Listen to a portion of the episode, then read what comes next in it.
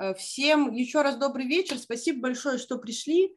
Э, если у вас будут вопросы к нашим гостям, э, пишите в чатик, я постараюсь все вопросы задать. Мы сегодня говорим с двумя очень классными экспертами в сфере онлайн-образования.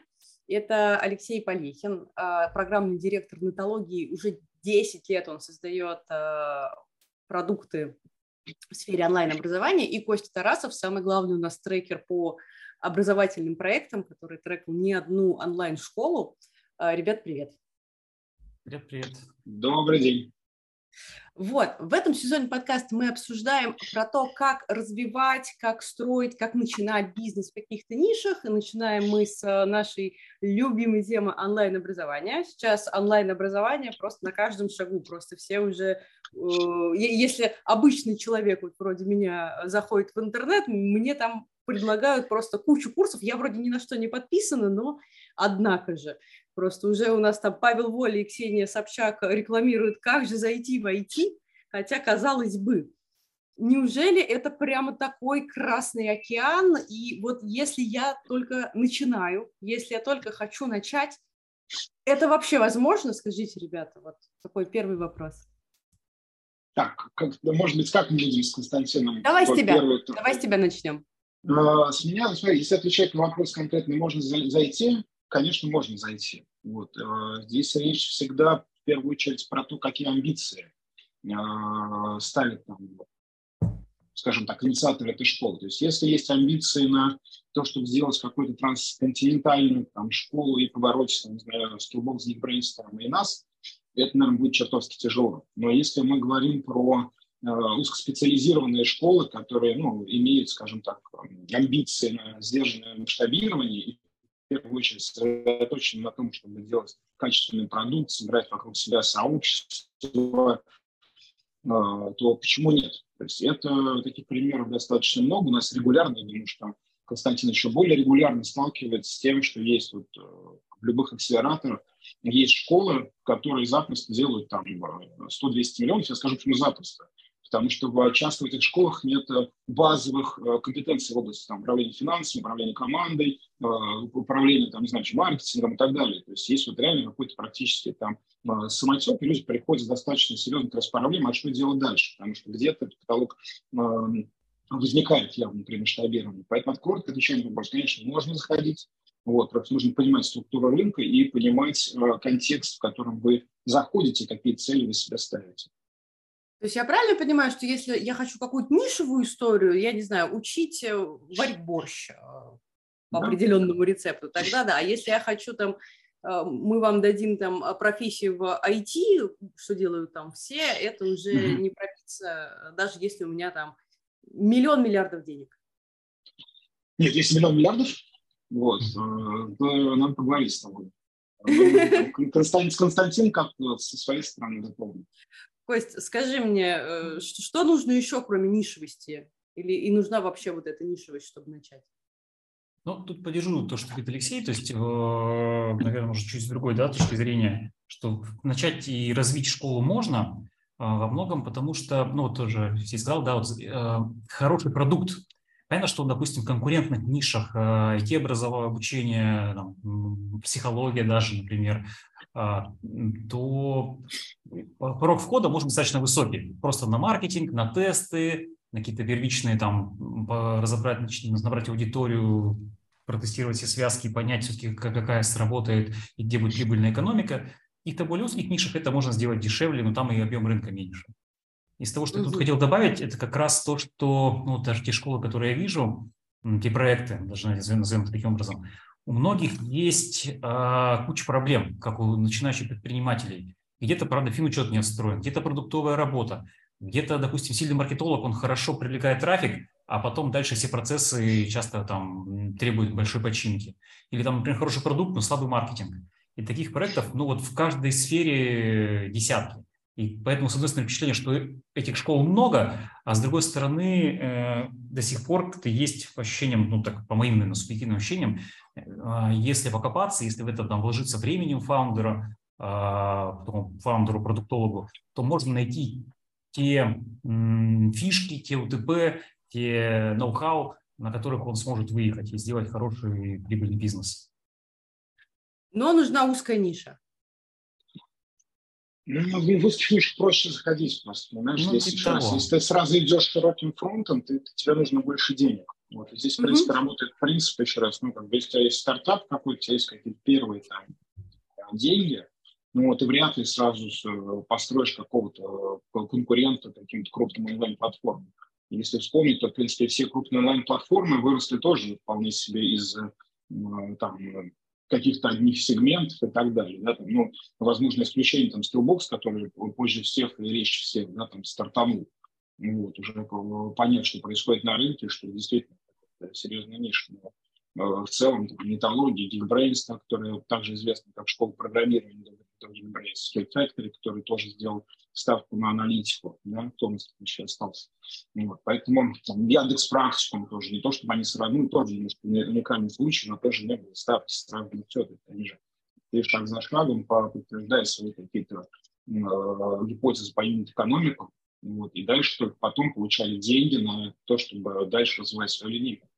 Вот, поэтому ну, э, мне, ну, конечно, со стороны кажется, что Яндекс Практикум – это частный случай, когда все-таки миллион миллиардов у тебя есть, по, по крайней мере, э, и, и в человеческом выражении, и в выражении сугубо материальном, то есть мало у кого есть э, столько денег, сколько есть у Яндекс Практикума, ну, или это может быть теоретически.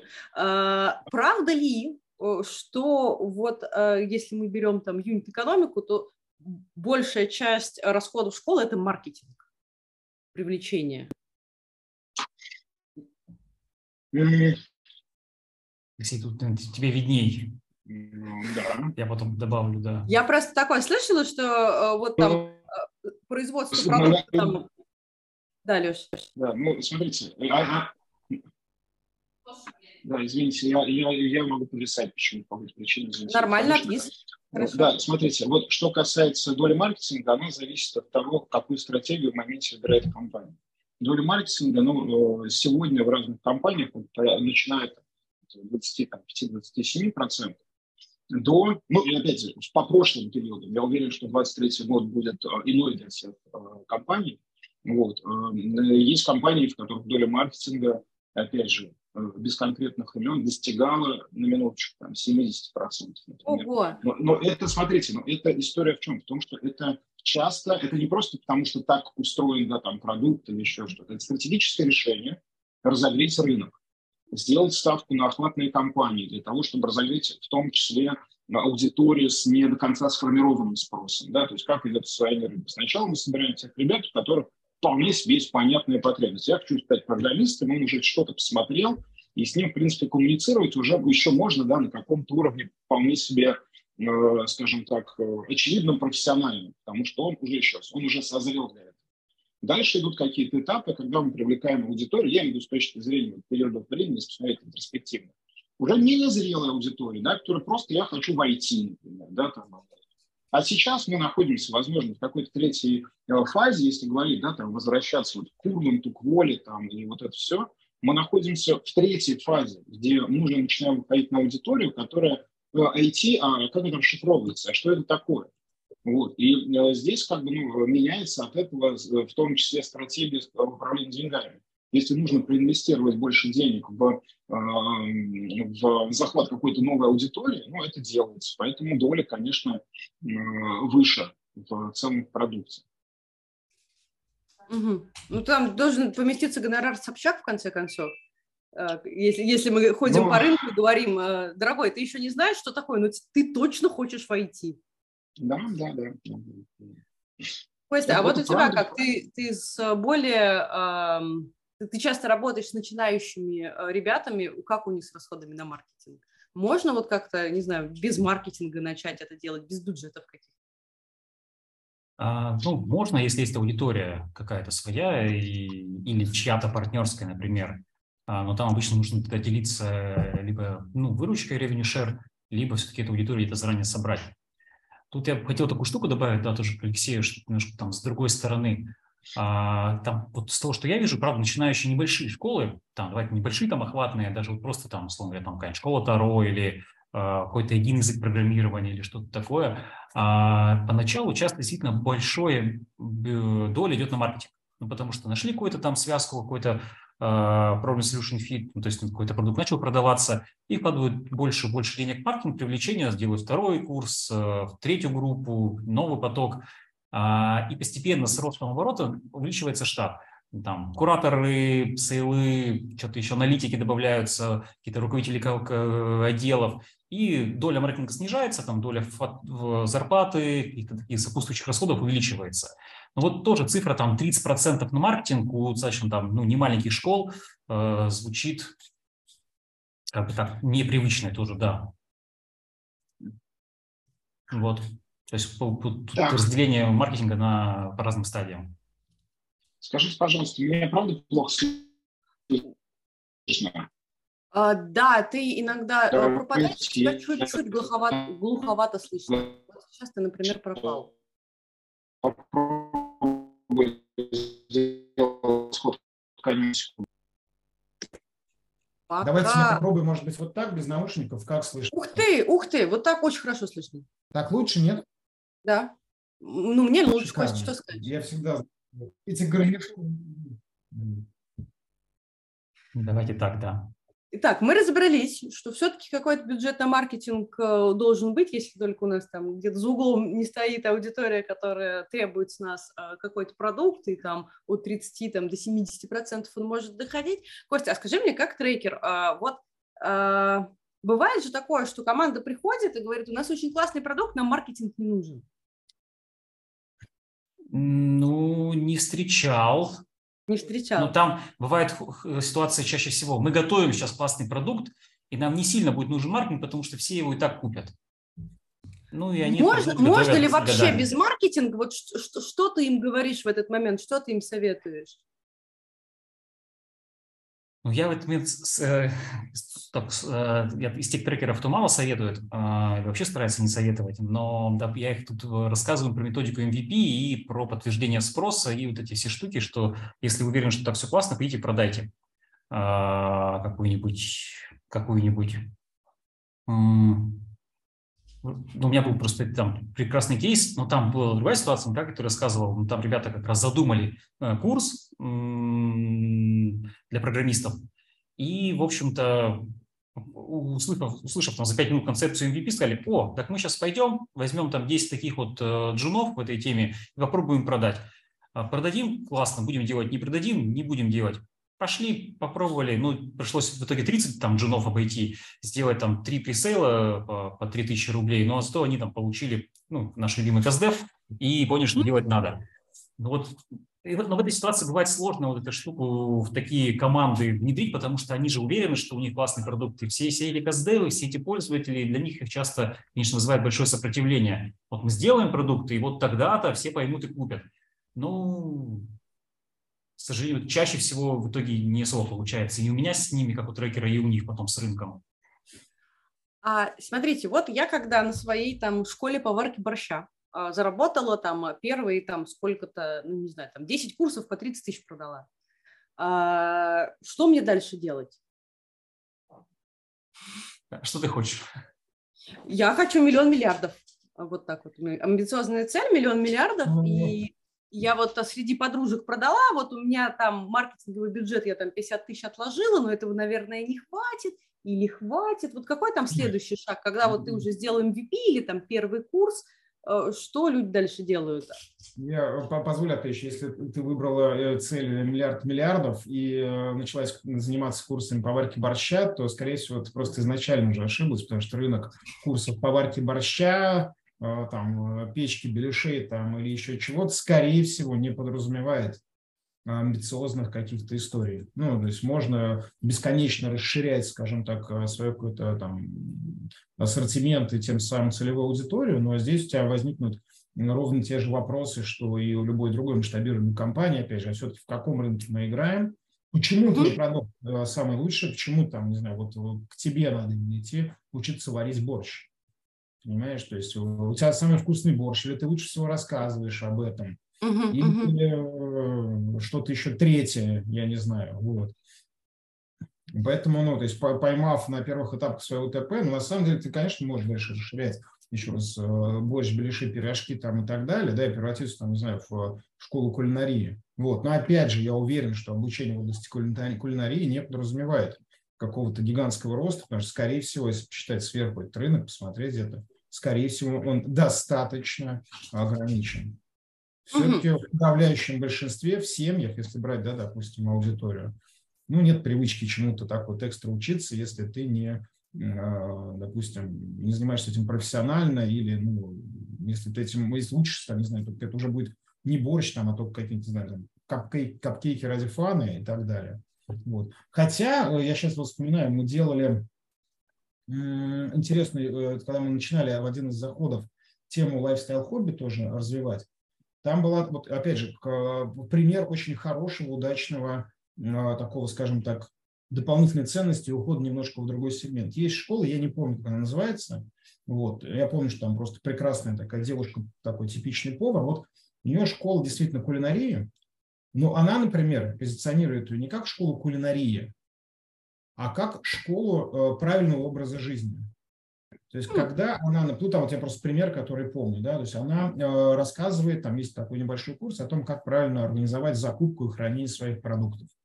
И она рассказывает в, это, в, в этом курсе не в контексте того, что э, вот как это сделать, вот так-то и так-то и так-то. А она это все делает с прицелом, что если, дорогой, ты организуешь правильную закупку, ты будешь правильно питаться, экономить время, будешь здоров, счастлив. Экономить время, деньги и, наконец-то, похудеешь к лету. Да, и здесь, видите, ну, то есть это в каждом случае э, решается индивидуально, у кого-то хватает на это фантазии, у кого-то нет. Ну, а если просто тупо варить там борщ э, или там, не знаю, просто курс, как э, составить свой там рацион или холодильник, ну, довольно странно тоже. То есть это будет все-таки совсем узко. Она вышла в другой Может быть, Смотрите, я э, тогда, получается, вот что выделяю. Значит, чтобы достичь успеха в онлайн-образовании, мне нужна, во-первых, правильная ниша. Э, там, где я смогу расти, но не такая, которая уже занята гигантами, э, раз у меня все-таки миллионы миллиардов пока нет. А второе, у меня должен быть э, маркетинговый бюджет. А что у меня еще должно быть? Ну, в целом, день... Костя, извини, пожалуйста. Давай, давай, я добавлю потом. Вот, я просто, ну, наверное, во-первых, деньги должны быть не только на маркетинг, деньги должны быть изначально какие-то. Вот, мне кажется, что должно быть правильное целеполагание, потому что, ну, еще раз, сейчас простите за эту эзотерику, но мне кажется, что э, начинать э, бизнес с э, целью просто заработать миллион миллиардов, может быть, есть какие-то истории попроще. Вот, ну, то есть и поочевиднее, там, где не надо будет тратить свои какие-то эмоциональные усилия. Надо помнить, что образование – это про коммуникацию с людьми, про э, несение какой-то дополнительной ценности. Вот, и поэтому, если и это очень хорошо транслируется, если ты делаешь это условно там, без души, без понимания, и просто себе ставишь там, заработать денег. Все-таки, mm-hmm. мне кажется, мы с вами находимся в том сегменте, где, еще раз, есть так или иначе социальное влияние, социальная какая-то задача. Вот будь то какой-то edutainment, там, э, простите, как красить правый глаз там, или что-то в этом духе, но это тоже некая история про коммуникацию с людьми, про ценности и так далее. И делать ее ну, нужно искренне и честно. Поэтому цель должна То есть быть... если, если у тебя нет вот этого желания э, простите, изменить мир или вот э, немножко Сделать заездили, конечно, это слово, или, да. А, то, в принципе, э, ставить себе какие-то амбициозные цели по деньгам а довольно бессмысленно, потому что люди тебе не поверят. Обратите внимание, как, э, каким энтузиазмом и подачей рассказывают вот все эти там, курсы мини-блогеров всяких, да? Они mm-hmm. же делают абсолютно честно, искренне, и они действительно увлечены там, массажем лица своим, там, знаю, макияжем, ноготочками и так далее. Для них это то, что пришло, а, я, скажем так, изнутри. Это не история, такие, а на чем я буду делать, сделаю курс там. Поэтому это такие вещи прогорают. Вы будете проводить, как в любом случае, когда начинается проект, если вы фаундер, вы будете проводить э, там, не знаю, по 12-14 часов во всей этой суете, вам придется разбираться в продукте, у вас должна быть какая-то хотя бы, там, не знаю, симпатия к предметной области, в которой вы э, будете делать продукты. А лучше страсть, если я тебя а правильно страсть. понимаю. Да, да, лучше страсть. Костя, ты как-то квалифицируешь своих э, ребят, которые приходят тебе в трекинг, на то, есть ли у них страсть? Или у них у всех есть? Слушай, ну, скорее даже вот, ну, прям страсть, страсть. Э, бывает, наверное, может, совсем таких начинающих, э, кто еще там, такая предпринимательская пелена и, и такая иллюзия, в смысле этого слова. Сегодня просто у меня была, допустим, встреча там с фаундером, который уже 20 лет занимается бизнесом, и у него, ну, может, страсти нет, но желание расти, например, масштабировать все еще есть, и оно там его толкает вперед. Желание хотел... расти ради денег или ради какого-то дела? Ой, слушай, ну, ради дела. Ну, то есть я почти тоже никогда не встречал там вот чисто ради денег. Но я даже, даже не, не, не очень верю да, тоже в эту историю, что можно... То есть не, нет такого, что все приходят и говорят, смотри, Костя, мы очень хотим э, виллу собственную э, на Бали или вообще в Сочи. Это совсем Красной. Поляне есть у них ребята. В Красной Поляне, да, поэтому давай быстренько сделаем а, бизнес, а вот у нас там что-то есть. Мне так и говорят, хотим дом в Красной Поляне, давай сделаем бизнес такой хороший, чтобы долго и много зарабатывать, а потом еще что-нибудь купим после дома в Красной Поляне. Есть ага. такое реально. Но видишь, там ключевое слово, сделаем хороший бизнес, так чтобы не так, что сейчас врубить, э, не знаю, правильно здесь слово упоминать, как инфобиз, а, делать хороший продукт, и я знаю, что они там уже там, 7 лет существуют и еще планируют много лет тоже существовать и работать. В общем, амбициозные как цели должны крепиться к продукту, не наоборот. Я думаю, что амбициозные цели должны крепиться, это могут быть личные твои какие-то индикаторы успешности, вот, угу. но это не цель бизнеса, это твои, скажем так, вот как ты поймешь, что ты что-то достиг, да, это какие-то mm. результаты. Вот, как ты поймешь, что на самом деле все случилось? Мне пришла мысль, э, почему я вспомнил несколько проектов, и вот опять же, почему важна, скажем, опять же, погруженность в какой-то контекст уже в более э, конкретных материях. Вот если человек не знает предметной области для того, чтобы понять, как, как правильно сделать хороший продукт, ему нужно будет провести достаточно много, то есть, ну, если наполнить продукт какими-то там фичами и так далее, провести куча интервью, куча исследований, там, не знаю, и так далее, и тому подобное, для того, чтобы, а что на самом деле важно, когда варишь борщ, да, вот. А если человек на самом деле умеет варить борщ, да, и он как бы э, интуитивно находится в этой среде там борщеваров, вот, то в целом ему не обязательно делать все эти каздевы, и это с точки зрения экономики как раз и снимает первые какие-то дополнительные косты. Если я начну делать э, курсы по варке борща, вот будет коллапс. То есть мне нужно будет поговорить, там, не знаю, вот с тобой, например, да, как я так понимаю, что ты умеешь варить борщ. Вот, мне нужно будет поговорить, там, не знаю, с какими-то шеф-поварами, которые, вот, понять там, э, потом поговорить с людьми, кто их ест, эти борщи, вот, а с чем они это едят, а при каких обстоятельствах, а что им важно и так далее, понимаешь? А если ты в этой среде, то тебе будет это интуитивно понятно, и э, здесь в данном случае, да, можно ошибиться, но все-таки здесь вероятность меньше. Угу. А, на чем а обычно... Я, погоди, да, погоди, давай. пожалуйста. Как раз вернусь э, к тому, что ты спрашивала, и немножко так даже дорезюмирую это по трекерской своей привычке. Давай. А, что нужно для старта школы? Ты говоришь, э, большая ниша, э, бюджет на маркетинг. Вот то, что Алексей говорит, это продукт, хороший, сильный продукт, который обеспечит ретеншн, обеспечит хорошие конверсии, обеспечит скорость, там, time to market быстрый, а, и дальше, действительно, там на старте это обычно уже достаточно, положил деньги в маркетинг, получил первые воронки, получил первые деньги, оптимизировал воронки, снова положил их сначала воронки, и вот какие-то деньги пошли. А дальше, ну, так, тоже по наблюдениям, э, важная штука, в какой-то момент станет сильная команда. То есть даже такое, наверное, мое наблюдение последних там, полугода, в какой-то момент, когда операций станет много, рутины станет много, founder у такой школы нужно будет начать делегировать, и вот там возникает вопрос, когда делегируют, может быть, э, не делегируют или делегируют слабых ребят, и это очень сильно замедляет рост. И в какой-то момент как раз там найти хороших, сильных специалистов или руководителей, поставить их на нужное направление, маркетинг, продукт, sales, там, что-нибудь еще. Это, конечно, следующий там большой шаг э, к успеху, к росту, давайте так. Слушай, ну если и я... еще, и еще, вот еще к фразе ты сказала, что если ты не, не сильно большой, как бы, ну, такой рынок, Красный океан. У меня был кейс, когда ребята там год или два назад сделали хороший продукт э, в теме программирования на питоне. То есть, когда уже были все Яндекс практикуми, МОМы и все остальное, они сделали каздевы, действительно там были десятки каздевов, нашли, чего не хватает в тех решениях, которые сейчас есть на рынке, и прям запустили продукт, где там маркетинг был не очень сильно даже затратен, а, и люди покупали. И прям был, был, был хороший продукт, и они даже в этом Красном океане нашли э, такую проблемку, которую никто еще не решил. Ну, я плюсую, что на самом деле отстроиться от наших там, крупных онлайн-платформ с точки зрения продукта, э, ну, сложная задача, но вполне возможная, потому что очевидно, что мы имеем свои недостатки, имеем там негибкость и так далее. И, конечно, мы частенько бутиком не попахиваем, поэтому сделать какую-то историю. Извините, пожалуйста, коллеги, а можно я вот попрошу, у нас тут здесь 34 э, человека, э, если кому-то не сложно, напишите, пожалуйста, почему вы здесь, какие-то, может быть, у вас есть школа, какой ваш интерес в техе, так что понять. Может просто... быть, вы трекаете какие-нибудь школы или консультируете, да, или хотите открыть.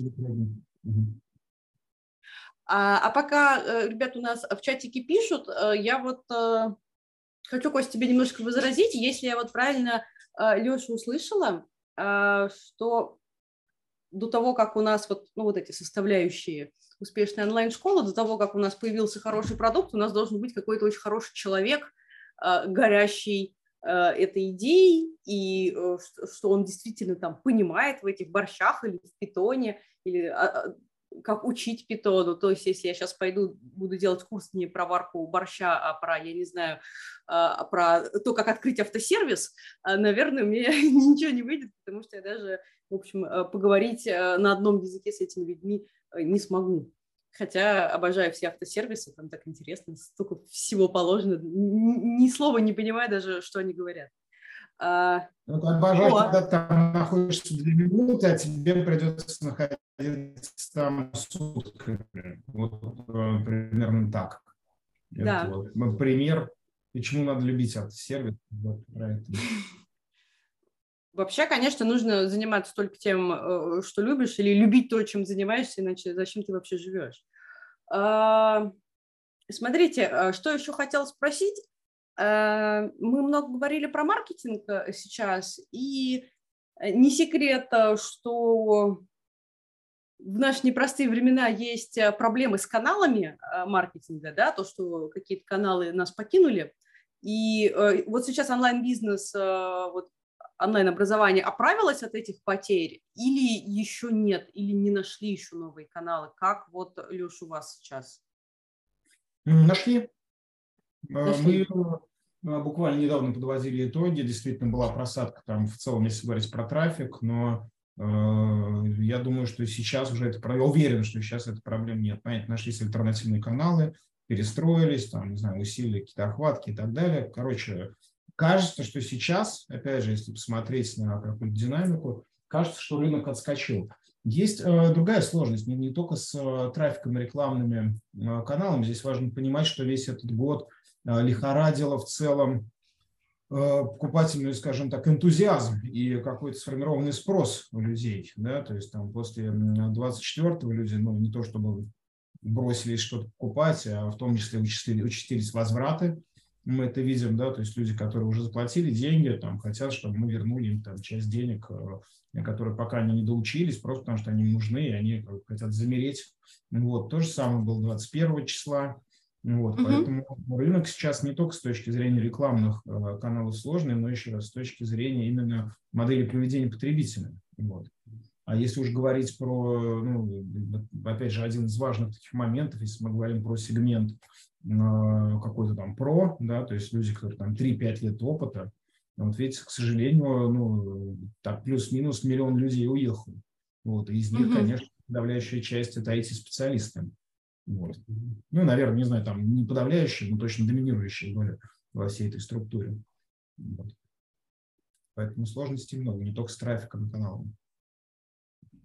Э, Костя, а у тебя как? Э, коснулись ли твоих подопечных э, вот эти все общественно-политические риски, и как вы их преодолеваете сейчас? Ну, конечно, коснулись, и какие-то вот, что ну, кто-то переориентировался, например, на зарубежные рынки, стал запускать продукты, что как бы, ну, такая частая тема. И там какие-то эксперименты уже с весны прошлого года, например, там пробуют, пробуют тестируют, что-то получается что-то не очень. А, ну, многие, если говорить про маркетинг и про каналы, правда, там весну и, и лето, и даже осень еще тестировали. И, в общем-то, список этих каналов и очевиден. Там в КВК, Яндекс, э, та, этот, Телеграм, да, в общем. Авито, Авито работает? Слушай, ну, в онлайн-образовании я не встречал, если честно. Все-таки такие больше каналы, где можно там много трафика управляемо получать. И прям, ну, в общем-то, хорошие школы, у которых есть э, внутренние маркетологи, внутренние спецы, и которые работают там, допустим, в таком продуктовом подходе тестирования гипотез, достаточно ну, оперативно, по-моему, так, по моим наблюдениям, находили вот эти вот новые связки, новые каналы. Да, там ВК очень много колбасило, но в итоге, в принципе, нету катастрофических падений. В принципе, некоторые компании там, не знаю, к лету уже вернулись на те же выручки, которые были там, год назад, например. То есть было непросто, но все справились. Правильно я тебя поняла? Я не читал, там, я видел, выходили недавно прям итоги года под разных э, больших игроков, что там какое-то падение все-таки было, динамика, то есть все равно, Леша тоже лучше знает, какое-то падение все равно было, но не катастрофическое. Ну, трафик в целом, э, да, так, я, я не могу сказать э, как конкретно там по месяцам сейчас э, трафик. Я знаю так, что в среднем, если брать вот опять же все там крупные 5 онлайн-платформ, за редким исключением в худшую сторону, не добрали порядка там 30% от запланированного плана на год. Это очень много, 30%. Это достаточно много, но здесь, видите, опять же, это была игра на выживание. Вот, потому что, конечно, 30% для компаний, которые ведут в том числе некие инвестиционные треки там, на, маркетинг, на продукт и так далее, это довольно много. Вот, есть школы, которые, опять же, мы, мы разные с точки зрения экономики, динамик роста, я имею в большую пятерку. Вот, э, есть школы, которые уже сейчас э, рентабельны, да, допустим.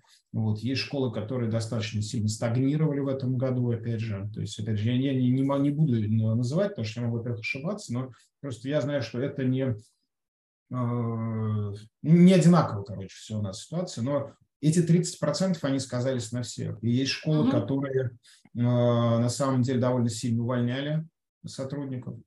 Вот. Мы не уволили ни одного человека в этом году, но для нас это стоило действительно колоссальных усилий. Вот, да, спасибо. Ну, то есть мы, мы но, с другой стороны, мы закрыли весь найм практически в этом году. Редкие люди попали к нам в компанию. Если раньше когда ко мне обращались э, там, знакомые, я был уверен, там, вероятность 80%, что где-то в группе компаний мы место можем найти. То есть это всегда был, наоборот, дефицит. В этом году э, вакансий практически новых не было открыто. Вот, старые, и те, что были запланированы в начале года в бюджете, вот, наверное, в том числе за счет того, что мы сдержали найм, повысили эффективность сотрудников, которые уже работают, перераспределили тех, которые там, оказались в зоне, которая ну, не может дальше развиваться. У нас такие направления были. Вот, мы их перераспределяли. Внутренне так шуточно называли это проект «Свободная касса». Да? То есть если человек освободился, он поднимает руку, говорит, ребята, у меня свободная касса, как бы принимаю, там, не знаю, вот, э, задачки, там, проектики. Вот, то есть примерно так это выглядело. Вот. Но вот мы выплыли, но это было критично на самом деле. Тряханул довольно сильно все. А как ты думаешь, э, дальше он, э, у, у вас э, как ситуация будет развиваться? Стабилизируется или, может, она уже стабилизировалась, да. или дальше будет только хуже?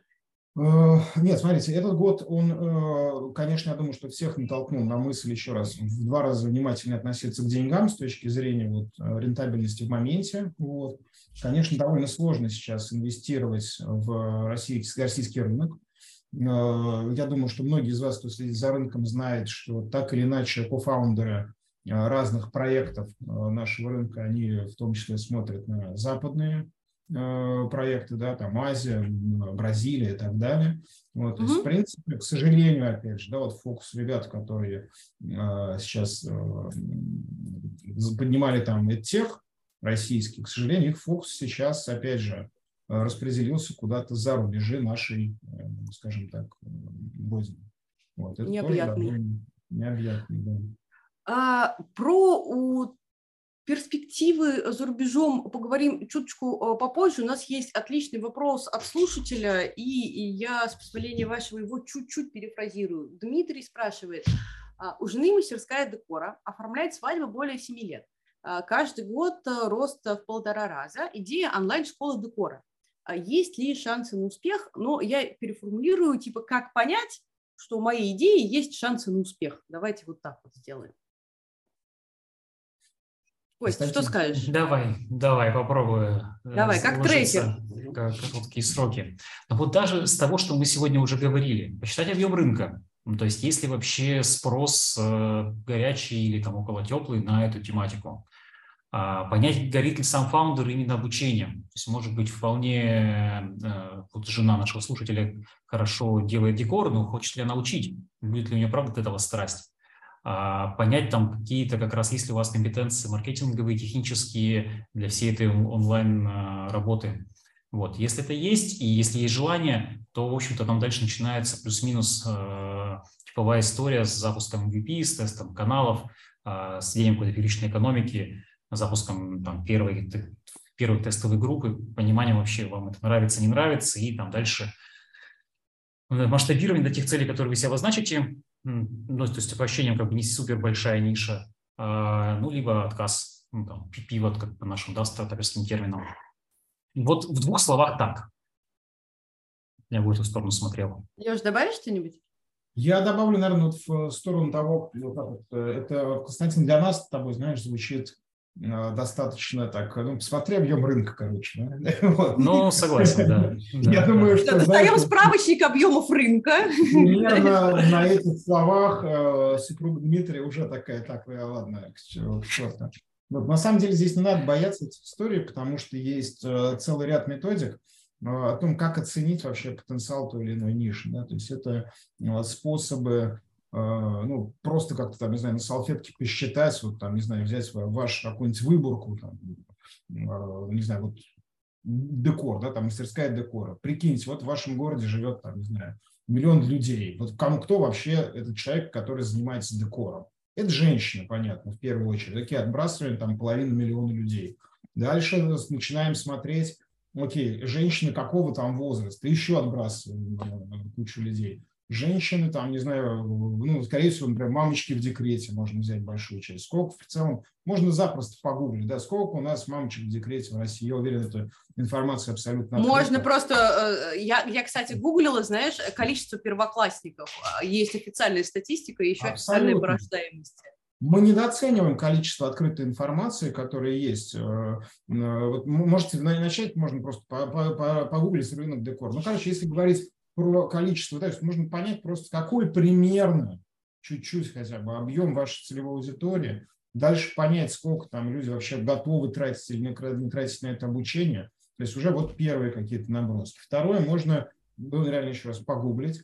Вот, можно а, что еще? Можно посмотреть на самом деле структуру э, из отчетов того же самого эдмаркета, где есть э, разбивка всяких там лайфстайл, хобби историй. Вот, посмотреть отчет там Тиньков делал тоже по, на, на, на белой конференции доклад. Ну, короче, все это есть, и можно посмотреть вот в этих больших сегментах, сегментах, какие есть доли вот этой маленькой истории. Поговорить, опять же, посмотреть конкурентов обязательно, то есть просто посмотреть, есть они или нет. Если они есть, это очень хороший знак. Это значит, кто-то у них покупает. А если ну, вообще вы найдете, что никто это не покупает, не знаю, там, курс по грумингу, там, не знаю, белых подюлей. Ну, наверное, никто, особо нет таких курсов, да, там могут быть курсы, там, не знаю, по грумингу подюлей, наверное, больше курсов там по грумингу животных, например. То есть, наверное, вы выбрали слишком узкий сегмент и так далее. Короче, то есть просто нужно э, системно задаться и не думать, что это какие-то знания, э, то есть они на самом деле гуманитарные, которые, э, скажем так, проходят через общую логику доступно. Я смотрю WordStat, например. Там, только да, я хотел сейчас, да, хотел открыть, но я не залогинен, но я не смогу сейчас это сделать, к сожалению. А, в общем, если что, вот напишите Косте, он трекер, может помочь.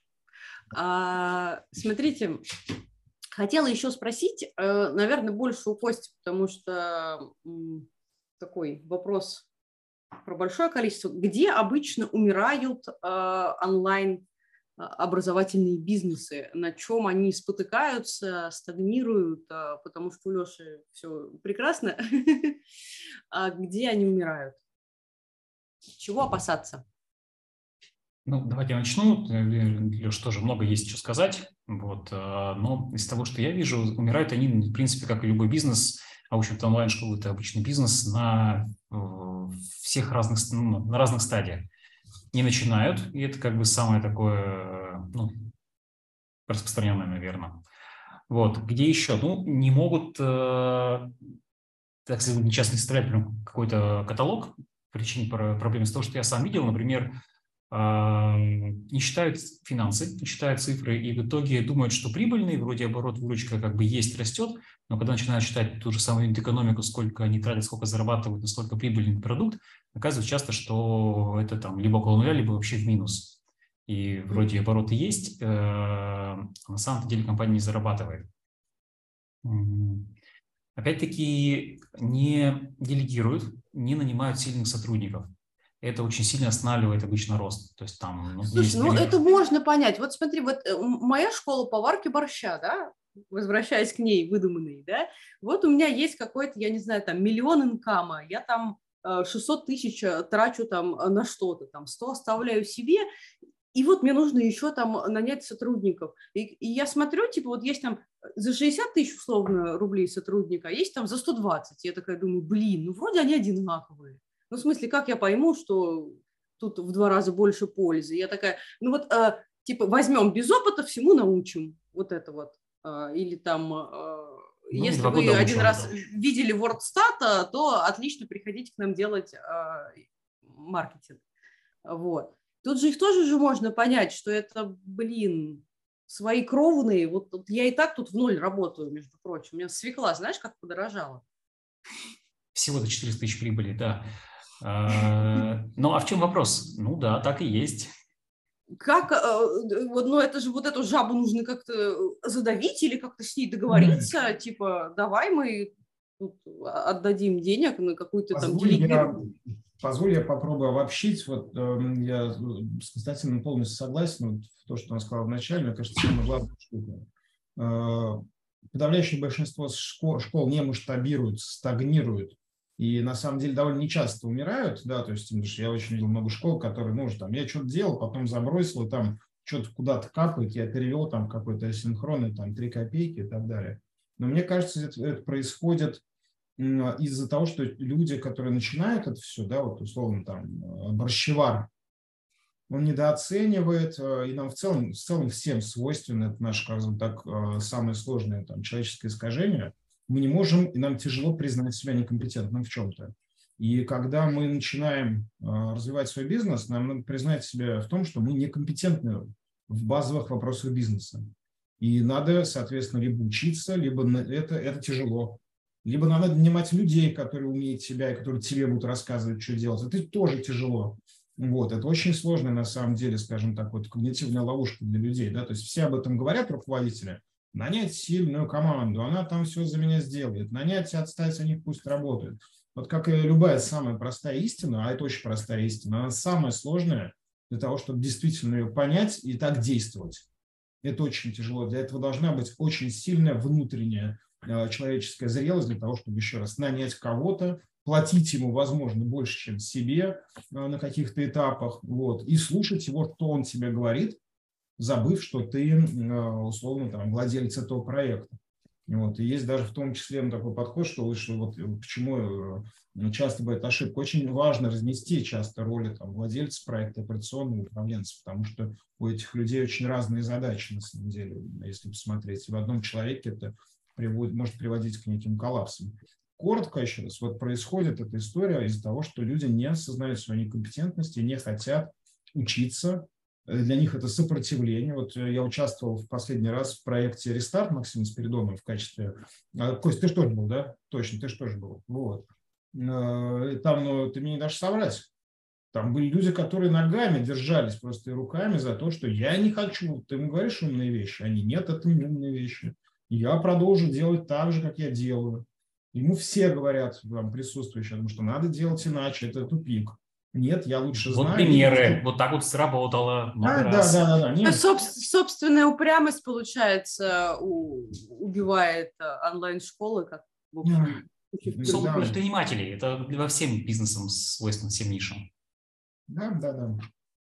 Дальше классное обобщение, на самом деле, да, вот получается вот этот э, эксперт, который хочет учить, вот эта страсть, начиная онлайн-школу, он превращается в предпринимателя, и чем его скиллы, как это по-русски-то, навыки предпринимательские сильны, тем он и лучше развивается. А вот, Маша, возвращаясь к твоему примеру, да, там вот есть какой-то бюджет, и как бы как нанять. А наша трекерская методика же говорит, что всегда есть какое-то главное ограничение, которое больше всего тормозит э, бизнес. Угу. И вот тут как раз можно все-таки, если хочется развиваться, если есть такая цель, а, то все равно временно инвестировать эти вот лишние дополнительные деньги в, ту, в того человека, в ту компетенцию, которая поможет развиваться. Например, ну, например, часто либо начинает, какой-нибудь эксперт в продукте начинает бизнес, то ему потом нужно в какой-то момент добавлять себе маркетолога. Либо самому пойти учиться на маркетинг хорошо в этом и быстро освоиться, чтобы быстро расти, либо найти хорошего профессионала.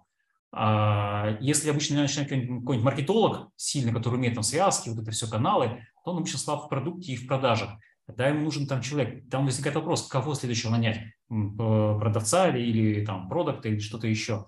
И не сразу большой штат, например, на это обычно нет средств. Но нанять ту компетенцию, добавить эту компетенцию, которая максимально быстро позволяет расти. Заработать на этом, заработать деньги на следующую компетенцию, следующую, следующую. В общем-то, если бизнес маржинальный и растущий с хотя бы там более-менее адекватной скоростью, эти деньги достаточно быстро окупаются и приносят новые. Вот. А если это бизнес не очень растущий, не очень маржинальный, то вопрос, зачем его делать, и вообще вопрос, как на нем развиваться. Может, ну, делать такой мини-нишу, там, 2-3 человека будут работать, зарабатывать себе там немного денег. Ну и нормально. Угу. Вот. Хорошо, а что, а что еще, что еще тормозит развитие или убивает а, образовательные компании? Здесь, знаешь, я вот сейчас прокомментирую, это Андрей написал комментарий, что прикольно, что те, кто занимается обучением, а, не, не хотят учиться.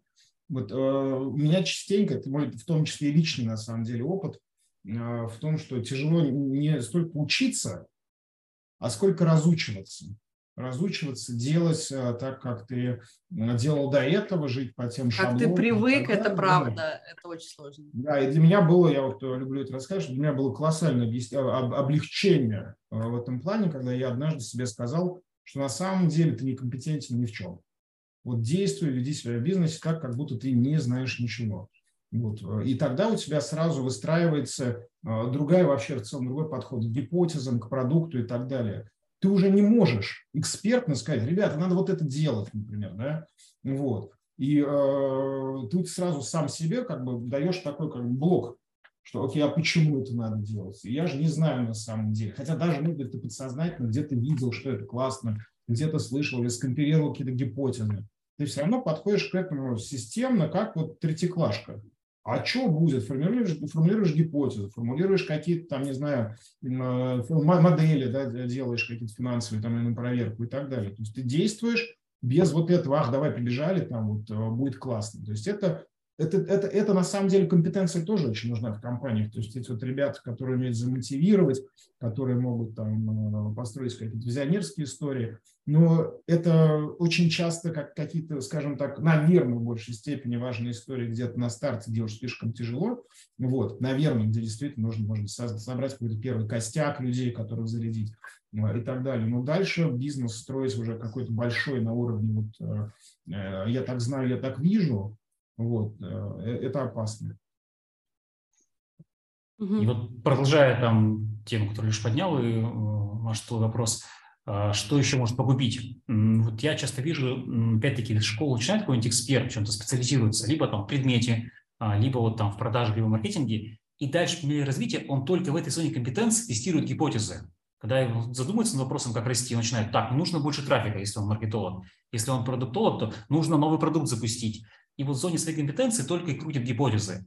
Там, а наша там, ну, трекерская одно из правил, да, что там точки кратного роста в зоне некомпетентности бизнеса. Если он хорошо развивает продукт, но у него плохой sales, то там, скорее всего, будут те там точки роста конверсии, которые позволят ему быстро вырасти. И вот там в том числе задача трекера, работая с компанией, с командой, обратить их внимание, в чем они некомпетентны, и посмотреть там, что там происходит, и там ну, обратить внимание фаундеров, команды, что там есть гипотезы роста. У меня было не один раз, когда я приходил в команду такую онлайн-школы, и мы просто с ними собирали этот оцифрованный, как сказать, воронку маркетинга, продаж, там потом всяких метрик э, продуктовых, ну, и они просто понимали, что, ага, надо вот тут вот конверсию в отделе продаж поменять в два раза, и у нас сколько выручка там что два раза. Оно они никогда не смотрели просто потому, что они вообще не думали цифрами. Один раз посмотрев на цифры, они сразу там перестраивают свое мышление, свою работу. Это вот а когда они курят только в одной сфере, допустим, только продукты запускают новые, не развивая продажи, не развивая трафик, они поэтому растут-то очень тоже медленно, если вообще растут. Слушай, а я правильно тебя понимаю, что это может быть такой лайфхак, что типа вот моя там школа варки борща, смотрю на то, в чем я меньше всего понимаю и там на что я меньше всего времени трачу, и говорю, вот там э, ну, точка роста, пойду приглянусь. Легко, легко сказать, но в идеале, да. Для Конечно, этого... точки роста есть везде, но... ну, типа, там самое главное, ну, раз я про это ничего не знаю, значит, я ее меньше всего использовала. Я думаю, что здесь как раз в этом и роль э, трекеров, как и, в принципе, любых э, внешних людей, для того, чтобы прийти, показать, где это есть, потому что когда человек, ну, еще раз, имеет свой пул компетенций, вот, у него есть... Он может не увидеть то, чего он не он, видит. Он это... может, во-первых, не увидеть, и даже, скажем так, не то, что там не увидеть куда он может даже туда не смотреть, потому что вот он увлечен своим, там, условным борщом, или увлечен тем, что он считает свои сложные как бы, базовые компетенции, ему остальное кажется там, ну, короче, это опять же наши ментальные ловушки, поэтому внешний, э, скажем так, ревизор, он нужен всегда, это опять же, ну, там у нас в компании, у меня, по крайней мере, есть правило, если мы принимаем какие-то, я принимаю какое-то решение, а, даже в котором я очень сильно уверен, а, одному-двум людям показать эти, скажем так, а, какие-то там выкладки для того, чтобы их валидировали, это ну, просто обязательно. Угу. Вот. Я могу еще привести какие-то примеры, но тут, может, еще какие-то есть вопросы просто там. Слушай, ну, э, я хотела спросить, что еще убивает а, образовательные компании, а, кроме того, что мы уже перечислили, а, если есть еще какие-то такие монстры, которые под, за углом сидят, ну вот кроме там того, что мы уперлись в нишу, мы уперлись в делегирование, может быть, что-нибудь еще есть? И, и собственно, Может, ты подходишь, мне просто сейчас надо будет ну, взять, спасибо, я его притащу. Давай, давай. Давайте попробуем э, систематизировать. Могут быть внешние и внутренние факторы, да, начнем с этого. Вот, внешние факторы понятны, это некие угрозы, которые нам грозят, там, не знаю, с точки зрения каналов привлечения, с маркетингом мы это прошли, с точки зрения спроса на продукты и, возможно, какие-то регуляторные истории, да. А, ну можно еще, наверное, отнести какие-то технологические моменты. Там завтра, допустим, у нас э, станет какой-нибудь православный интернет или что-то в этом духе суверенный, вот, и отключит все сервисы, ну, тоже там часть школ э, обязательно покосит. Добрый вечер. Привет, подрастающее поколение. Вот. Э, это внешние обстоятельства. Внутренние обстоятельства, опять же, тоже, наверное, можно каким-то образом э, классифицировать. То есть первое, ну еще раз, самое большое – это все-таки некомпетентность, э, в первую очередь, фаундеров и э, в дальнейшем, там, скажем так, команды. Вот. Наверное, могут быть, но мне кажется, что это довольно редкие все-таки кейсы, когда у школы не хватило денег там на что-то. Почему редкие? Потому что даже если школа так утверждает, скорее всего, проблема не в том, что им не хватило денег, а им не хватило аргументации на то, что им нужны деньги, там какой-то очередной, там, не знаю, инвест, э, укол. Вот. Я то, что, опять же, люблю очень повторять внутри э, компании своим коллегам, которые часто говорят, вот там я придумал классную идею, но у нас же сейчас в компании там как бы нет денег. Никогда ни в одном бизнесе нет денег на просто идеи. Вот. И это как бы правило. А если есть идеи, которые подразумевают некий возврат инвестиций, то деньги точно найдутся потому что ни один владелец бизнеса, ну, как бы он, э, он, он, любой владелец бизнеса, точнее, заинтересован в том, чтобы приумножать свои какие-то капиталы. Потому что деньги, в принципе, несмотря на то, что рынок э, инвестиций в ETF там, на 50%, по-моему, в прошлом году схлопнулся, вот, э, все равно деньги, поверьте, есть. Вот, то есть все-таки пока по-прежнему на рынке дефицит какой-то идеи, действительно классных образовательных продуктов. Вот то, что я хотел сказать в начале, когда мы говорили про, можно ли заходить там в Красный океан или нет, можно, потому что, еще раз, по большому счету, таких вот проектов, прям вот так, чтобы они были действительно какие-то вот маленькие, э, крутые нишевые школы, типа, там, не знаю, вот любимого ресторана, там, не знаю, итальянской семейки, которая у вас есть на районе где-нибудь, я так образно выражаюсь, да, или там кондитерской э, ваших знакомых, там, не знаю, ребят, которые лучше там на районе кофе, Такого крайне мало. То есть это можно перечислить, там, не знаю, ну вот, 10-12 школ, можно таких назвать, в которых есть какая-то репутация именно экспертная, такая серьезная, хардкорная, которая действительно может тащить там на бренд, на свой, пусть и не очень э, широко известный, но широко известный, как говорят, в каких-то особых узких кругах, да, там, опять же, той ниши, в которой они позиционируют себя. Вот. А, То есть, вот опять же, если вернуться к причинам, которые внутренние, сейчас, в первую очередь, некомпетентность команд, команд, наверное, в редких случаях это финансы. Больше я не знаю, честно говоря, что еще может быть. Ну, наверное, что-то случается еще третье. А, на офис упал метеорит. На офис упал метеорит. Но если говорить вот про некомпетентность, вот я с Константином полностью согласен, что неумение мыслить категориями денег и чисел – вообще в целом и контролировать любые свои действия через эту призму, это базовая история. Это базовая история. Вот все школы, которые были, ну, те, с которыми я общался как раз вот в последнем акселераторе, прям через боль. То есть просто ребята даже не могут показать, например, мне в нормальном виде какие-то свои воронки, свои какие-то статистики там по повторкам и так далее. То есть они где-то их в голове знают, очевидно, но у них это все не складывается в какой-то вот... Знает в формате, ну, вроде бы там все хорошо. Да, да, да, да, да, пример, примерно так, да. То есть это все не складывается. Все хорошо, а потом кассовый разрыв или как?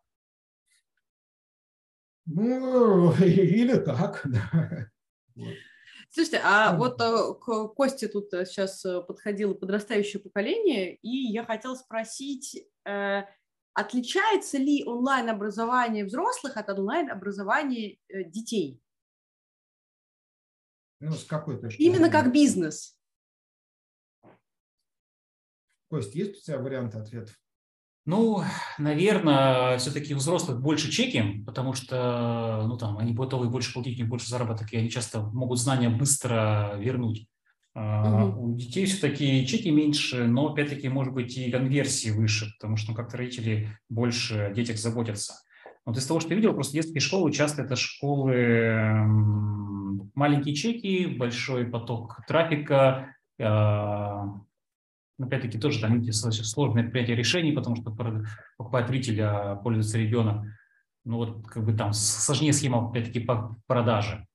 Вот, Пользуется но... ребенок, а включает компьютер ему бабушка или няня вообще, mm. которая с ним находится. Опять-таки тоже какая тема. Допустим, есть большие школы по ОГЭ и ГЭ, подготовки, например, какие-то кидерские. Там ну, хорошая выручка, но понятная ценность. Ну, подготовим 100 баллов и пойдете в ВУЗ. А школа там рисования для пятилеток, ну там прям как какой УТП? Ну, опять бабушка включит э, планшет, там время свободное будет. Там сложно это продать. Больше вау-эффект. Да, как такой. Я так что... Да. Я просто вот, э, ты напомнил мне, вот кто принимает решение да, о покупке, я как раз тоже хотел сказать, чем отличается принципиальность. Действительно, это сложная схема, Однако база, вот наши, опять же, коллеги из Фоксфорда, э, мы как-то разговаривали с ребятами, сейчас я не, не, не знаю достоверно, но если очень сильно упрощать наш тогда разговор, то решение о первой покупке чаще принимают родители, а решение о второй покупке, там, условно, продлении какой-нибудь, там, это принимает уже ребенок. Вот, и здесь действительно, э, ну, примерно так, похоже на логику, на, на то, что это логично.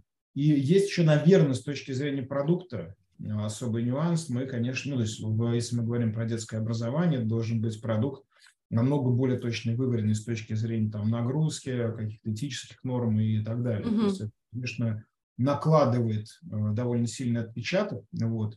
Я могу сказать, что, допустим, мы сейчас развивая там высшее образование, вот нас все вузы отговаривают э, заниматься бакалавриатом, потому что бакалавриат это на самом деле не в первую, ну, понятно, да, там, там, но это не только про образование, но это в том числе про некую социализацию в целом студентов.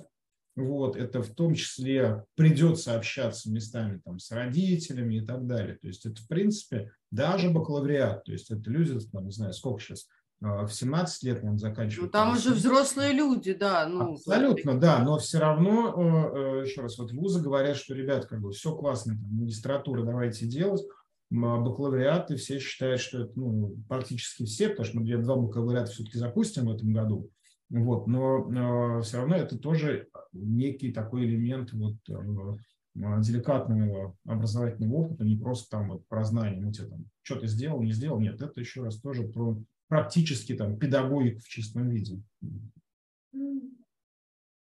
То есть получается, что э, продукты для детей, с одной стороны, должны быть более качественные, э, очень хорошо выверенные, э, чтобы ребенку понравилось, и он там сказал, мама, купи мне, это, продли мне курс, вот, а с другой стороны, они получаются менее, э, более дешевые, как Костя сказал. То есть э, онлайн-продукты э, для детей, они какие-то менее выгодные, вы как будто говорите. Ну, извини, я, я скажу, что здесь, наверное, имеется в виду а, история про какие-то чеки и так далее. То есть, наверное, там тоже есть разная э, система э, там, монетизации в том числе, да, в этих. И, наверное, там, где есть э, темы с какими-то кур, ну, то есть с какой-то дисциплиной, которую студент там проходит, который школьник проходит там весь год, наверное, да, там может быть цена на школьника, я, то, я точно знаю, что цена на школьника в группе, например, да, вот у нас в Фоксфорде, она ниже, чем цена за репетитора, вот, понимаете, угу. да? То есть, вот, ну, а, то репетитор, он же придет живой, его потрогать можно. Ну, нет, есть и peer-to-peer как бы онлайн э, репетиторство, то есть здесь Ну, вот у меня, к сожалению, ребенок абсолютно не может заниматься онлайн самостоятельно. Вот, то есть э, может, но ты такой должен сесть рядом с ним и сказать, а ну, занимайся самостоятельно. Вот, потому что э, как только что-то там стало скучно, он переключается на другую вкладку, и оп, почему-то смотрит YouTube или играет в Roblox, или еще что-то такое произошло.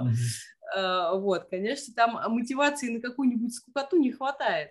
Э, ну, с точки зрения ребенка скукоту. Тебе может быть очень интересно там дроби сокращать, а ребенок такой, ой, ладно. Кстати, Маша сейчас подумал, вот, вот э, топ-5 онлайн-школ, дальше, который упоминал, они же во многом заточены на взрослых, на курсы для взрослых.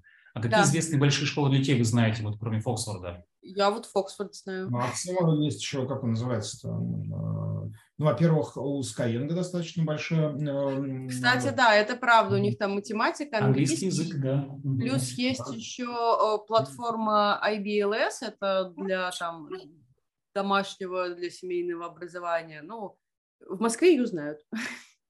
Нет, школ, школ детских достаточно много. Вот, их много, здесь, я понимаю. Не то, что их мало. Вот именно таких больших мне кажется, что действительно больших для взрослых больше, потому что большие школы для взрослых, они же а, какими-то выгодами завлекают а, людей, что ты будешь больше зарабатывать, ты сменишь профессию, ты там раскроешь себе женственность, и муж тебе купит шубу. А, ну вот, в общем, что-то э, достаточно... Понятные, такое... понятные CGM. Понятное, да, что типа я отучился, и все, у меня шуба. Я отучился, и у меня там 300 тысяч рублей в месяц, но это только первый месяц, а дальше еще больше.